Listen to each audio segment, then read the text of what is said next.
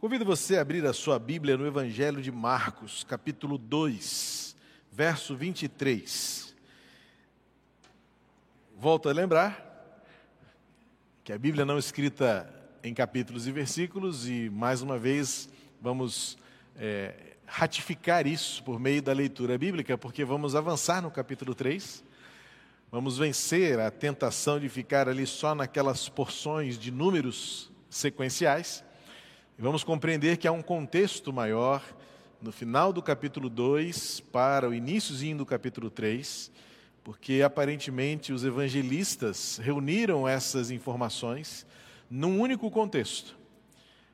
Dois relatos, dois momentos, mas dentro de um contexto e um propósito específico para mostrar a sublimidade de Jesus diante da religiosidade da época.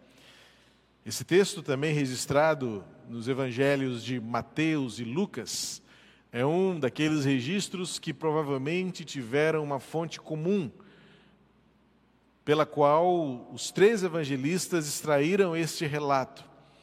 Sabe-se, ou pelo menos é, reconhece-se de forma é, mais aceita, que Marcos teve como uma única fonte os relatos testemunhais do apóstolo Pedro.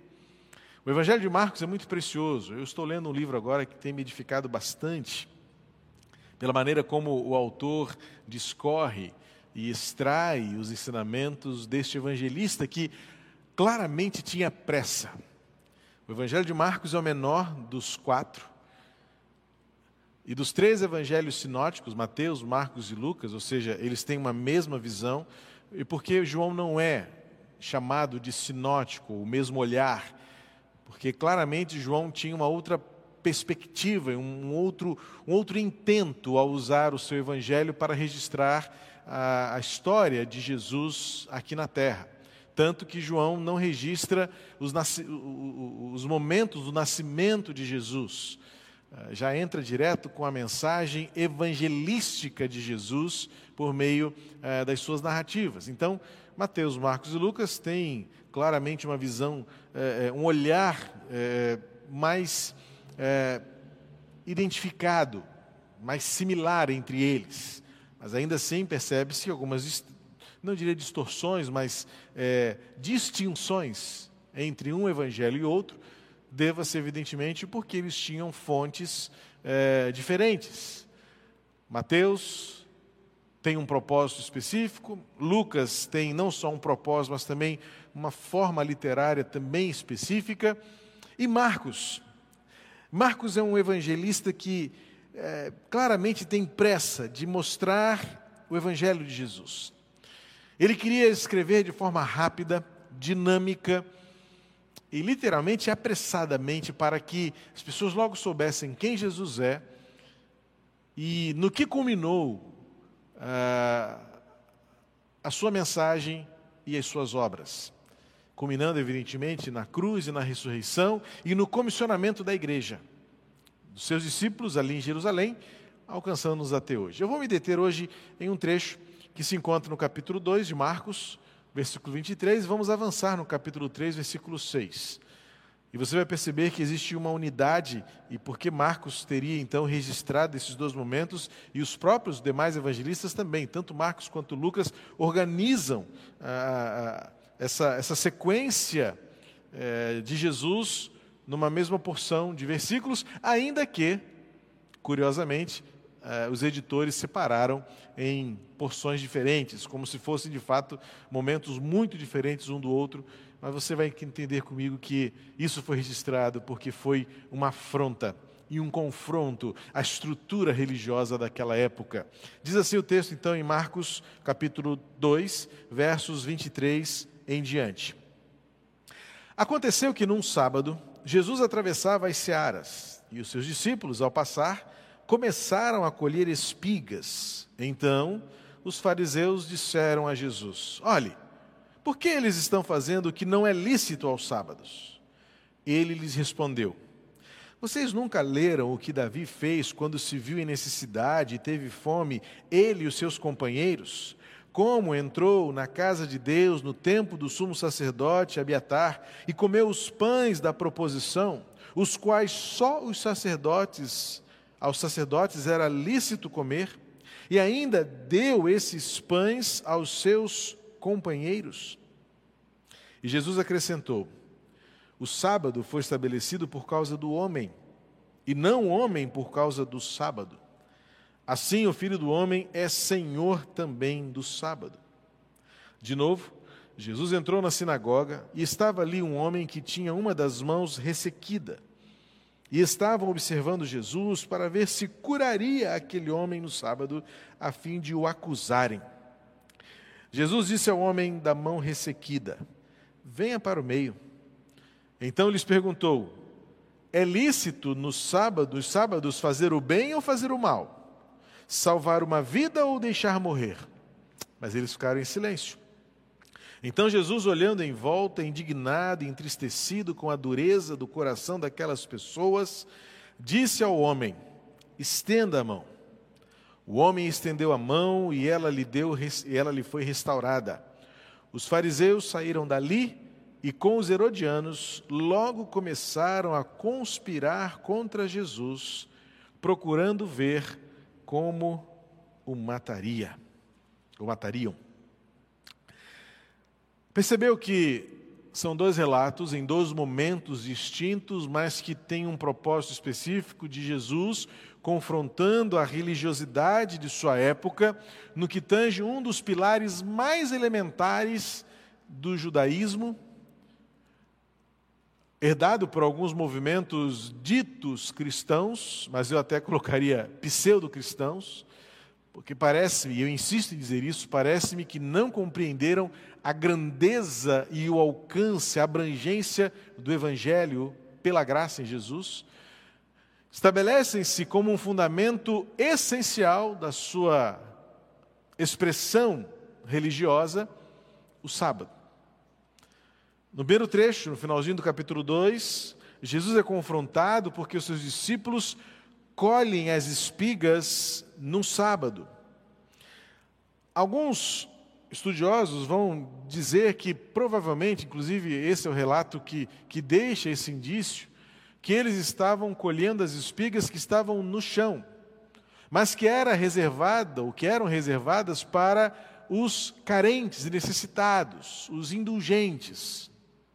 Mas seriam também um tipo de trabalho.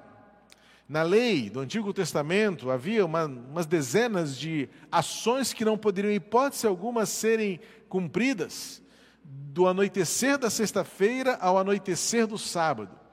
No período chamado do Shabat, ou descanso, não poderia ser feito nenhum tipo de trabalho que constasse nesta lista de dezenas de ações ou atitudes que não poderiam, em hipótese alguma, serem exercidas. Dentre elas, evidentemente, a, a colheita, em hipótese alguma, cuidar dos animais e até mesmo, pasme, curar.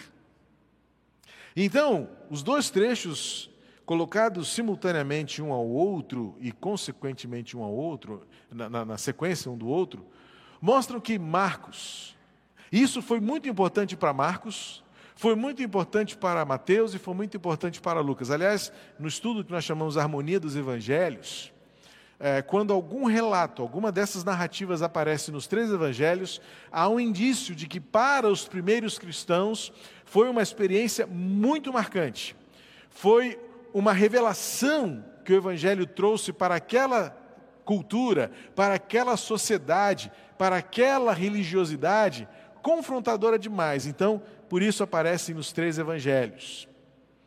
Não que outras não sejam, mas é apenas uma forma de, de, de reforçar ou até de explicar por que determinadas narrativas e relatos aparecem nos três e algumas apenas em um ou outro. É porque essas que aparecem em três tiveram um impacto muito grande na compreensão daquelas primeiras pessoas que seguiram a Jesus, no, no, no confronto com a estrutura religiosa da época e os resultados disso no entendimento que aquelas pessoas passaram a ter e compreender o reino de Deus a partir da pessoa de Jesus. Então percebe-se que no primeiro texto, do finalzinho do capítulo 2, os discípulos colhem as espigas e os fariseus logo perguntam: escuta, pode isso? Depois do capítulo 3, Jesus vem entre aqueles homens na sinagoga, olha que o lugar era especial para aquele momento, era a, a, o ápice da, da, da, da experiência comunitária religiosa, porque era a sinagoga, era o lugar do ensino, era o lugar de estudo da lei, era como se fosse um seminário teológico da época, e Jesus olha no meio daquelas pessoas um homem com uma de suas mãos ressequida, ou na, em versões anteriores, né, atrofiada, mirrada. Eu lembro quando, a primeira vez que eu li esse texto, achei curioso essa palavra, quando eu era junior ainda, eu lembro bem, professor Elias Frazão, meu professor de juniores, ele nos trouxe uma lição sobre esse texto, e eu achei essa palavra engraçada, uma mão mirrada, nunca tinha ouvido falar nisso. Não é? E aí agora entendemos que era uma mão atrofiada. E Jesus olha aquele homem no meio daquelas pessoas, e Jesus sabe que aquele homem sofria. Não sofria apenas uma limitação na sua mobilidade, mas era também um defeito que ele carregava no seu corpo, e para aquelas pessoas era um defeito que caracterizava alguém é, com uma profunda carência de sorte. Que infelicidade, que infortúnio para este homem ter um defeito no seu corpo. Que culpa ele leva, que condenação ele carrega. Então, como naquela mesma experiência do paralítico que os quatro amigos levaram até Jesus, Jesus sabia que a principal cura que ele precisava não era das suas mãos voltarem, a, a sua mão voltar a funcionar perfeitamente.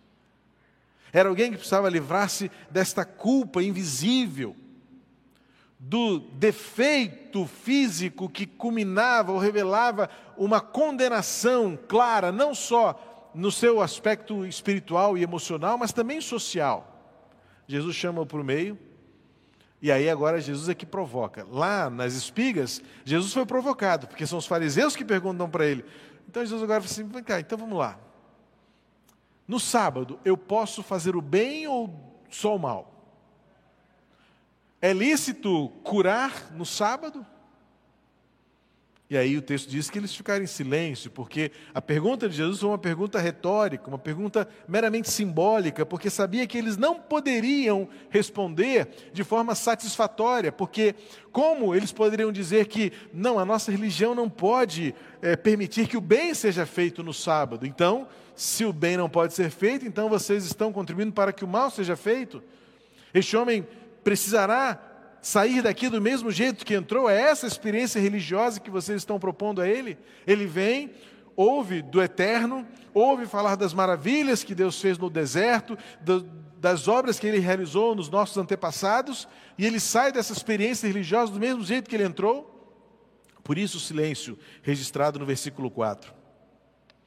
E Jesus olha para eles, triste, o texto diz: triste com a dureza do coração daquelas pessoas. E ele diz para o homem: estende a sua mão. E o texto diz que imediatamente o homem estendeu a mão e ela foi restaurada.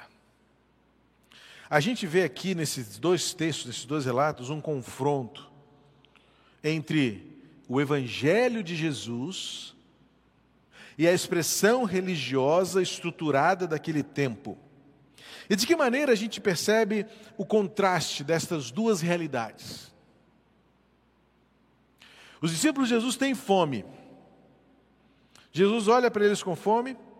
Jesus os vê colhendo espigas na seara. E Jesus não fala nada. Os religiosos olham e falam assim: está certo isso? E aí Jesus responde com um ensinamento. Vocês não sabiam que o sábado foi estabelecido por causa do homem?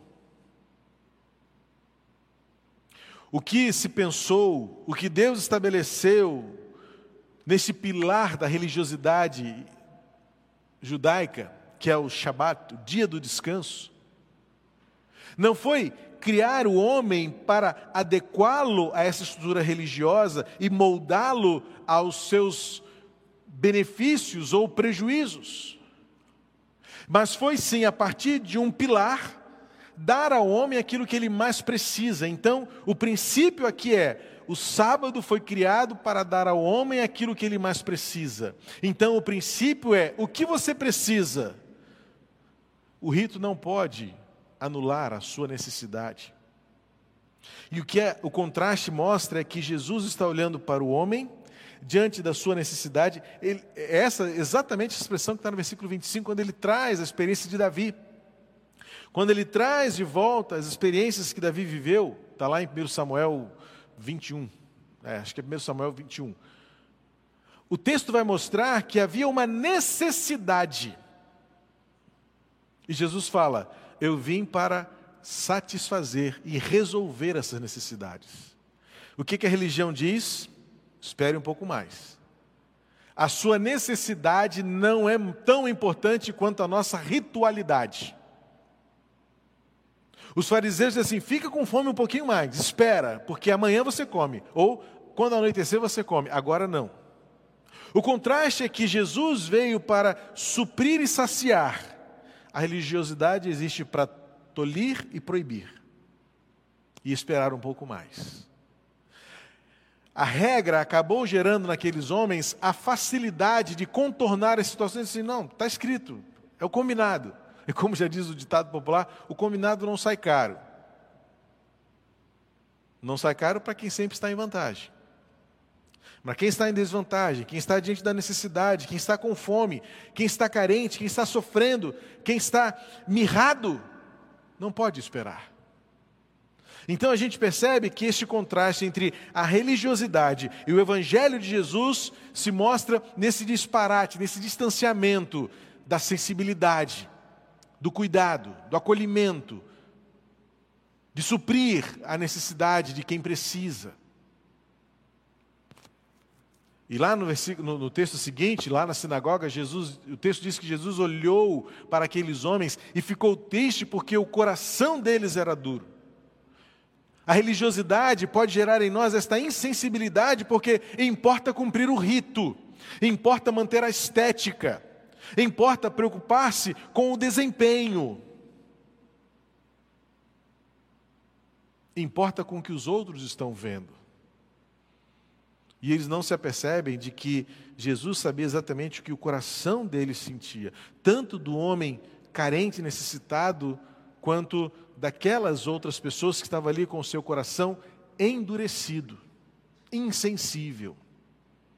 E então Jesus, e aí volta, voltamos à análise do porquê provavelmente esses dois relatos aparecem nos três evangelhos sinóticos, Mateus, Marcos e Lucas. É porque isso foi um confronto drástico a experiência religiosa, a estrutura de culto, de adoração, de serviço, de sociedade, de comunidade. Até porque, quando nós entendemos toda a estrutura da sociedade de Israel, à época de Jesus, tudo era muito é, é, simbiótico.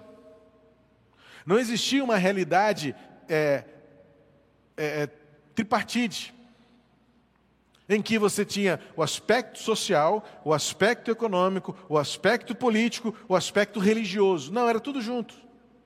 Os líderes políticos eram os líderes religiosos. A sociedade estava estabelecida sobre o rito do culto, e agora chega Jesus e fala assim: não é nada disso. Vocês entenderam tudo errado. Não foi isso que foi planejado, porque Deus estabeleceu um povo, organizou um povo, organizou um culto, sugeriu e estabeleceu regras, leis sociais, morais, para que vocês tivessem o um mínimo de condições de viverem em comunidade. E vocês misturaram tudo. Vocês entenderam tudo errado. E vocês agora colocam sobre as pessoas um peso que nem vocês são capazes de carregar mas se satisfazem por se colocarem em um patamar elevado, num pedestal de suficiência, de arrogância, de perfeição que vocês não são. E com isso tendem a, ou desejam controlar as pessoas, manipular as pessoas, enriquecer em função das pessoas, dominá-las. Então, Jesus apresenta o reino de Deus. E uma coisa preciosa de analisarmos é que Jesus não veio fazer uma reforma religiosa, como, por exemplo, conhecemos e vimos há 504 anos.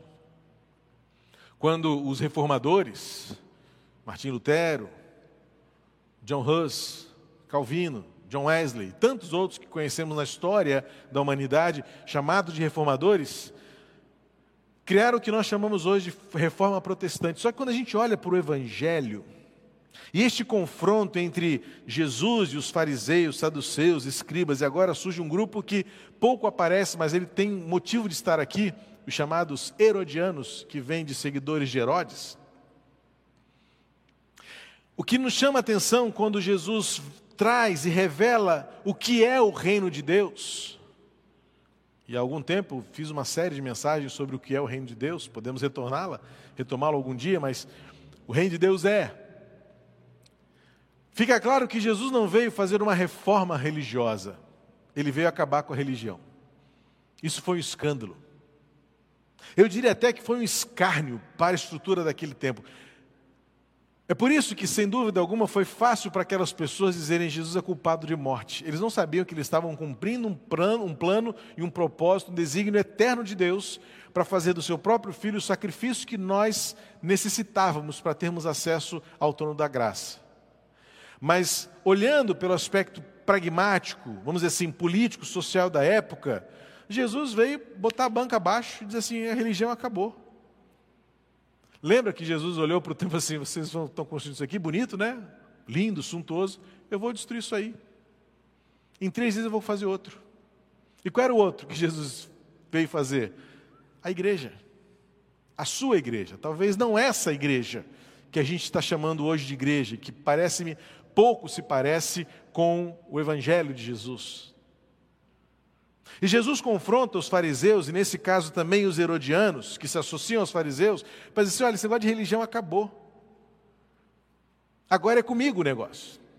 Jesus traz para si, chama para si a responsabilidade quando ele diz: se alguém quer ir ao Pai, venha a mim. Jesus diz: Eu sou o caminho, eu sou a porta. Jesus não veio fazer uma reforma religiosa e há um erro nosso, há um equívoco de dois milênios em que nós insistimos em manter uma estrutura religiosa para o nosso relacionamento com Jesus. Nos contentamos, nos satisfazemos com uma liturgia, com um estilo, com uma tradição.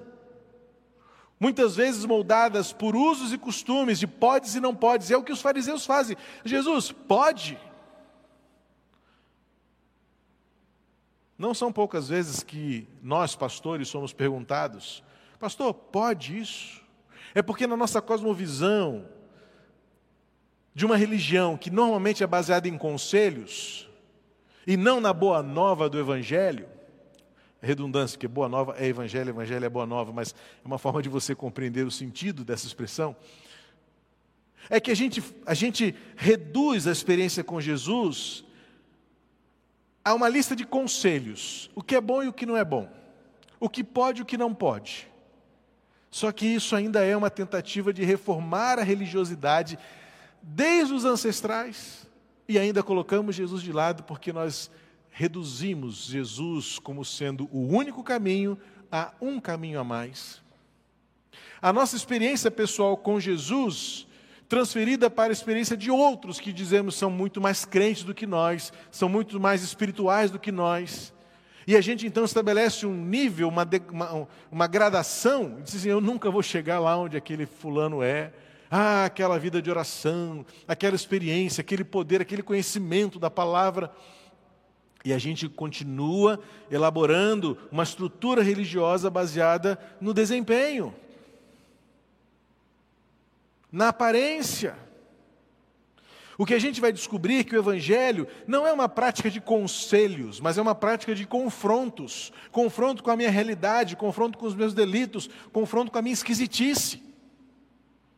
E aí eu confronto com a realidade que eu não consigo, e ninguém mais consegue por mim, e então entra o Evangelho. Porque o Evangelho é a boa nova de alguém conseguiu por você. Alguém fez isso por você. E a nossa cabeça estruturada, a nossa cabeça que é mecânica no toma lá da cá, no, no, no, no pagamento, no troco, no quanto eu ganho com isso, assim, mas não está muito fácil isso. Então eu preciso de conselhos. O que eu faço? Lembra daquela pergunta do jovem que chegou para Jesus e perguntou: Mestre, bom mestre, o que eu faço para herdar a vida eterna? É o que nós estamos perguntando o tempo todo: o que eu faço? Só que Jesus não veio dar conselhos, Jesus veio dar vida. Jesus veio entregar-se e veio dizer para você: você nunca vai conseguir com as suas próprias mãos. Você nunca vai conseguir, numa religiosidade é, de, de, desempenho, de, de estrutura, de aparência. Não. A boa nova é você acreditar receber com humildade que Ele fez o que você não conseguiria e nunca conseguirá fazer. A religião tenta assegurar a você alguma garantia por meio das suas boas ações. Faça isso, você vai agradar a Deus. E se você agradar a Deus, você vai ser merecedor do favor divino. Já esvaziou a graça, porque a graça não é para quem merece. Quem merecemos? Se o próprio apóstolo Paulo vai nos ensinar em Romanos 7 que do pecador ele era o pior, tinha vergonha de si mesmo. O que eu faço é o que não quero, o que eu quero fazer eu acabo não conseguindo fazer. E Paulo fala assim: Eu sou um miserável. Mas a religião continua dizendo assim: faça isso de bom, faça isso de certo, e Deus vai abrir um sorriso para você. Ele já abriu o sorriso quando ele mandou Jesus e os anjos cantaram lá naquela noite silenciosa, e cujo silêncio foi quebrado por milhares de vozes dizendo: Glória a Deus nas maiores alturas e paz na terra aos homens a quem Ele quer bem. Não tenham medo, porque eu trago boas novas de grande alegria. Nasceu o Salvador, Cristo Senhor. E o que vocês fizeram para isso? Nada. O que vocês vão fazer agora para isso? Nada. Apenas entregar a sua vida, entregar o seu coração e escolher viver como Jesus. E isso muda tudo. O que, que os discípulos estavam aprendendo, caminhando com Jesus na seara, colhendo espigas, é que essa religião não nos supre, essa religiosidade não nos alimenta, essa estrutura não nos, não, não nos sacia. O que aquele homem da mão mirrada, da mão ressequida, da mão recolhida, estava dizendo assim: Eu estou aqui esse tempo todo com vocês e vocês continuam colocando no meu coração a culpa, a condenação. Essa religiosidade continua trazendo para minha mente, para a minha alma, o peso de que Deus me abandonou, por isso eu tenho essa mão defeituosa.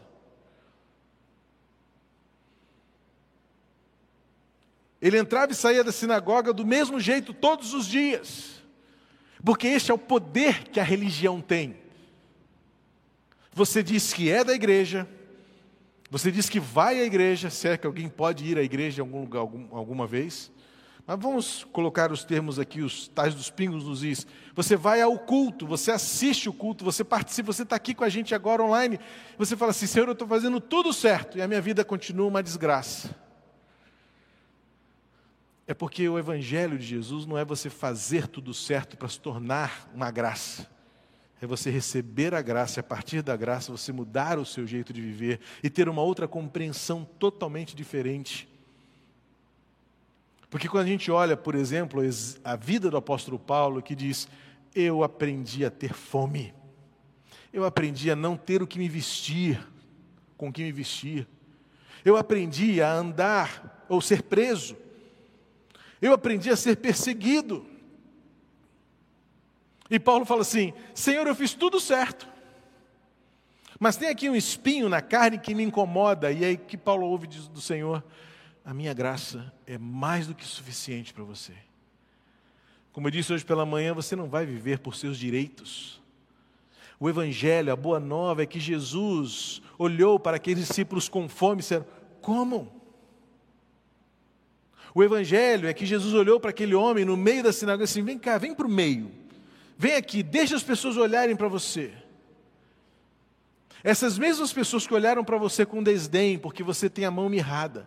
Essas mesmas pessoas que olharam para você com julgamento, porque você tem um defeito corporal. Essas mesmas pessoas vão olhar agora e vão ver o que eu posso fazer com você. E o texto diz que a mão dele foi restaurada. Enquanto a religião culpa, julga e condena qualquer um que tenha defeito ou qualquer um que seja diferente de mim, o Evangelho acolhe e restaura. Por que, que o sábado entra como um tema principal aqui? Porque a lei dizia, não é possível fazer nada no sábado. Mas espera aí, o que é o sábado, se não lugar de descanso? E aí olha como Jesus confronta a estrutura religiosa, porque ele diz lá, o sábado foi estabelecido por causa do homem, e não o homem por causa do sábado. Versículo 28, presta atenção aqui agora. Assim o Filho do Homem é Senhor também do sábado. Agora um detalhe importante aqui, na estrutura da língua original. A gente poderia dizer, para você entender melhor, que a religiosidade poderia dizer seguinte: o Filho do Homem é Senhor sobre o sábado. Como se houvesse uma diferença, de fato, um degrau, um nível de autoridade e de sujeição. Então, o filho do homem tem autoridade sobre o sábado. Mas existe uma diferença aqui na estrutura da frase, em que Marcos diz o seguinte: que Jesus falou para os discípulos: o filho do homem é senhor do sábado, não é sobre o sábado. É algo que está dentro. Sabe o que significa literalmente? Eu sou o sábado. Agora pensa comigo, sabe o que é o sábado? Sábado é sinônimo de descanso. Sábado tem uma similaridade, é, é uma palavra que muito próxima da palavra em hebraica shalom, que é paz. Aí você pensa, vamos lá para o Antigo, para o Antigo Testamento, Gênesis 2, quando depois de ter criado tudo, diz o texto que Deus descansou. Deus se cansa? Deus se cansa, equipe? Vocês estão aqui? Eu não posso ouvir você de casa, né? Então tem que ouvir alguém. Deus se cansa? Não, Isaías 40 vai dizer que ele não se cansa nem se fatiga. Então que história é essa de Deus criou tudo e foi descansar? Porque deu trabalho criar tudo? Não. O contexto ali é o seguinte: o texto vai dizer em Gênesis 2 que Deus viu que tudo que tinha criado, viu que era bom. E aí no sétimo dia ele descansou. Sabe o que significa descanso aqui? É que Deus ficou satisfeito com o que viu.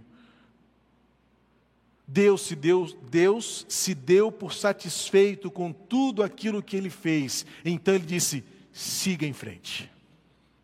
Esse é o conceito do descanso. Não é porque Deus se cansa, é porque agora toda a criação está livre e completa para seguir em frente. Então, quando no Novo Testamento a gente encontra uma religiosidade fundamentada num desses pilares, que é a guarda do sábado, como se nós não pudéssemos fazer mais nada, Jesus vem e fala assim: não vou reformar isso, não, eu vou fazer outra coisa. Eu vou fazer vocês entenderem o que significa guardar o sábado. É vocês entenderem que Deus deu este dia para que vocês aprendessem a serem gratos por tudo que vocês são, por tudo que vocês têm, por tudo que Deus lhes tem dado. Não é para criar uma lei de forma a impedir as pessoas de viverem, é ao contrário, é fazer com que este primeiro dia, este principal dia, seja o dia de vocês mais celebrem a vida, dando-se por satisfeitos com tudo que Ele é, com o grande eu sou. É por isso que aqui tem uma conjunção de dois termos importantíssimos na revelação de Jesus. Eu sou o sábado. Eu sou o descanso. Venham a mim, todos vocês que estão cansados sobrecarregados, e eu lhes darei o descanso, porque eu sou o sábado. O filho do homem veio por causa do homem. O filho do homem veio para saciar a necessidade. Deus não se cansa, e Deus não se cansa nunca de fazer o bem, de amar, de perdoar, de reconciliar, de dar uma chance, de dar uma outra chance e de dar tantas chances quantas o seu amor for capaz de fazer. E sabe quando isso será terminado, a eternidade é a expressão mais vívida do amor de Deus. Ao dizer que Deus descansou, o Antigo Testamento está dizendo, ele viu que tudo que ele havia feito era suficiente, não precisa de mais nada. Quando Jesus diz que eu sou o Senhor do sábado, ou literalmente, eu sou o sábado para vocês hoje, é porque em mim vocês terão toda a saciedade, toda a suficiência. Mas isso era uma ofensa enorme para os religiosos. E até mesmo para os não religiosos. Jesus aqui confronta duas vertentes polarizadas: o moralismo e o relativismo. Porque alguém poderia dizer assim: ah, é por isso que eu não gosto de religião, que religião não serve para nada, só me, me aprisiona, só me, só me, me, me, me detém. Ou então aqueles vão dizer assim: mas ah, esses, esses libertinos, imorais, que não seguem nenhuma fé. E aí Jesus vem assim: mas nem lá nem cá nem o moralismo e nem o relativismo, nem a arrogância do religioso, mas nem também a prepotência daquele que nutre uma autoconsciência libertária de que eu faço o que eu quero, a minha cabeça é mais aberta do que a sua. Jesus vem e confronta os dois, os dois polos opostos, quando ele diz assim: não é lá nem aqui. Tanto não é que o versículo 6 não está aqui à toa. Porque fariseus e herodianos eram inimigos políticos, literalmente. Porque, como o próprio nome diz, os herodianos era, eram aqueles que apoiavam o governo de Herodes, que era um representante do Império Romano sobre os judeus. Então, imagina o que era um domínio do Império Romano, então ele coloca ali um representante dele, mas de forma muito esperta, vamos dizer assim, muito estratégica, assim, eu vou tirar do, do próprio povo alguém que me sirva. Que, como é que o povo olhava para essa pessoa? Esse cara é um traidor. Porque ele diz que ele governa sobre nós, mas ele está a serviço de Roma. Então qualquer um que se aliasse a Herodes era também tido como um traidor. Mas olha o que, que Jesus causa. Jesus causa o escândalo a tal ponto de unir fariseus e herodianos contra ele. Porque o texto diz que herodianos e fariseus agora logo começaram a conspirar contra Jesus e já começaram a ver de que maneira iriam matá-lo. Não sabia que eles estavam dando os primeiros passos para se cumprir em toda a profecia do Antigo Testamento de que ele seria sacrificado pelos nossos pecados. Tudo estava dando certo. Aparentemente, aos olhos dos discípulos, não. Como é que vai ser isso? Vão matar Jesus. E Jesus estava ali, caminhando firme nos seus passos, olhando para o outro, está dando tudo certo. Eu não vim aqui reformar esta religião, eu vim, eu vim dar a mim mesmo como o caminho. Eu não vim reformar, eu vim destruir essa religiosidade. E eu vim dar-me a mim mesmo como o caminho para acessar ao Pai. E isso vai confrontar toda a polaridade. Isso vai confrontar aqueles que se orgulham das suas boas obras dizendo, e dizendo: Ah, mas eu sou muito bom no que eu faço. Ou então aqueles outros vão dizer assim: Ah, mas a minha mente é aberta, eu gosto do que é novo, eu sou, eu sou livre para fazer o que eu quero, ninguém domina sobre mim, sobre meu corpo, sobre minha consciência, ninguém pode me, me tolir de nada. E aí o Evangelho vai dizer o seguinte: Olha, você não é tão bom quanto você pensa. E vai dizer para os que têm a mente aberta assim: Mas vocês também não são tão bons, porque não se acham tão retrógrados como os outros. Porque tanto um quanto os outros esquecem-se que o Evangelho não é para quem faz mais coisa, ou não é para as pessoas que se acham que conhecem mais. O Evangelho é para os humildes. No Evangelho e no reino, são os humildes que estão em alta, e os arrogantes estão embaixo. Portanto, em Jesus, não se trata de que lado você está, porque a questão é: se você escolhe um dos lados para estar, talvez você esteja do lado errado. O Evangelho, para mim, é tão escandalizante porque o desafio que eu tenho é que quando eu olho para a cruz, eu me posiciono aos pés dela. Porque tanto fariseus quanto herodianos, o que seria uma, uma metáfora perfeita para o mundo dos conservadores, o mundo dos progressistas, é que se eu escolho um desses lados para estar, talvez eu esteja do lado errado, porque talvez eu não esteja do lado da cruz.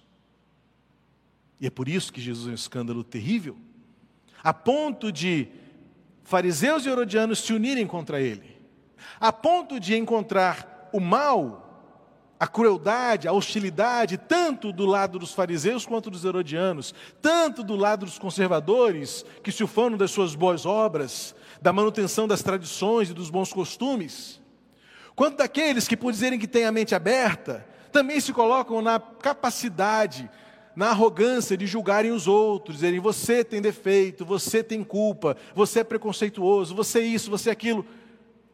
E aí o reino de Deus vai dizer assim: sabe quem está em alta no reino de Deus? São aqueles que sabem o valor da humildade, do quebrantamento, da dependência de Deus, e que sabem que não são, em hipótese alguma, melhores do que ninguém, nem por terem a mente mais aberta tampouco por serem os guardadores, os guardiãos dos bons costumes, da tradição e da moral. Porque no reino de Deus, Jesus desbanca fariseus e herodianos, irrita os dois, porque Jesus é um escândalo. Jesus é um escândalo para aquela política, Jesus é um escândalo para aquela religiosidade, Jesus é um escândalo para aquela cultura. E é aos pés da cruz que vamos encontrar algo totalmente novo. Porque o Evangelho vai mostrar que se a gente acha que está do lado certo aqui, a gente pode estar em grande risco de condenação diante da justiça de Deus e da realidade do Evangelho. Se nós pudéssemos reproduzir um diálogo da época em que Jesus morreu, ressuscitou e reuniu a sua primeira igreja, aqueles que diziam somos seguidores de Jesus, somos seus discípulos. Se alguém perguntasse para eles e dissesse assim: Ei, esse seu jeito de viver aí, como é que é esse negócio da sua religião? Onde é que é o seu templo? A resposta seria assim: O meu templo é Jesus. Não, mas espera aí, se você não tem templo, onde é que ficam os seus sacerdotes, os seus líderes religiosos? E ele falou assim: Meu sacerdote é Jesus. Foi ele que rasgou o véu e é ele que entrou no Santo dos Santos. Não, peraí, mas se Jesus não está mais aqui, quem é que oferece sacrifícios por vocês, pelos seus pecados? A resposta daquele meio cristão seria: Mas Jesus já fez isso, ele é o sacrifício. Aí a quarta pergunta: Mas que raio de religião é essa sua? Você não entendeu nada, porque não se trata de religião, se trata de Jesus. Jesus reproduzido nas minhas atitudes, na minha humildade, no meu amor, no meu afeto, na minha entrega, no meu coração. É Jesus. Contra todas as religiosidades manifestadas ao longo de toda a história da humanidade. É Jesus que diz hoje ainda: Eu sou o seu descanso. Vem, come. Eu sou o seu sábado, eu sou o seu descanso. Estende a sua mão e siga em frente. Eu sou o seu sábado. Viva satisfeito, grato, porque tudo que tinha de ser feito foi feito e nada mais é necessário fazer. É por isso que Jesus não é apenas o dono do sábado, ele é o próprio sábado, ele é o nosso descanso, ele é a nossa vida, ele é a nossa esperança. Ele é a nossa paz. Ai daqueles que ainda nesta vida optam por estar em um dos lados da história. Porque o lado do reino, o lado do evangelho, é o lado da humildade, de saber que não somos melhores do que ninguém, seja lá quais forem as nossas maiores virtudes, o outro ainda importa muito mais do que eu. O amor é o que vai prevalecer. A esperança é o que nos moverá. A fé é o que nos sustentará. Não precisa do templo, não precisa do sacerdote, não precisa da oração mais forte, não precisa sequer de um sacrifício, porque Jesus é tudo para todos nós. É por isso que Jesus desbancou fariseus e herodianos, e mal sabiam eles que enquanto planejavam a morte de Jesus, estavam confirmando que o plano todo estava dando certo. Hoje temos um vivo e livre caminho, porque Jesus, como disse para os discípulos e como disse para aquele homem, é em mim que vocês terão comida, é em mim que vocês terão a cura, é em mim que vocês terão vida. Entre religião e evangelho, que a igreja de hoje queira apenas escolher o evangelho em Jesus. Pai querido, em nome de Cristo, o nosso Senhor, Completa esta palavra em cada coração e que a semana que começa possa nos conduzir a uma experiência genuína e diária com Jesus, teu filho, numa identificação clara, evidente, de que é Jesus que move em nós e é Jesus também que se move para os outros por meio de nós. Pai querido, livra-nos da tentação, do ritualismo, do tradicionalismo. Livra-nos também da arrogância, da autoconsciência, de achar que nossa mente aberta é melhor do que as dos demais e que somos melhores porque sabemos mais, conhecemos mais. Não, Senhor. Dá-nos um coração humilde como o coração do teu filho Jesus, que entregou-se. Coloca em nosso coração o amor genuíno. Coloca em nós o temor e o tremor diante da tua glória, que nos torna sensíveis ao outro, a quem tem fome, a quem está enfermo, a quem chora, a quem sofre. Dá-nos, Senhor, um coração sensível, de tal modo que possamos mostrar que não é uma nova religião, é um jeito de viver que reflete Jesus como o único caminho para nos dar vida. E é neste Jesus que nos movemos, e é do jeito dele que queremos viver, e é a tua palavra que vai nos ensinar, dia a dia, a sermos cada vez mais iguais a Jesus. Não precisamos de templos, não precisamos de sacerdotes, não precisamos de, de uh, ritos ou sacrifícios, pois temos Jesus o nosso sábado, o nosso descanso, o nosso tudo. E é nele, por ele, para ele que nos movemos e vivemos. E no nome dele também oramos. Amém e amém.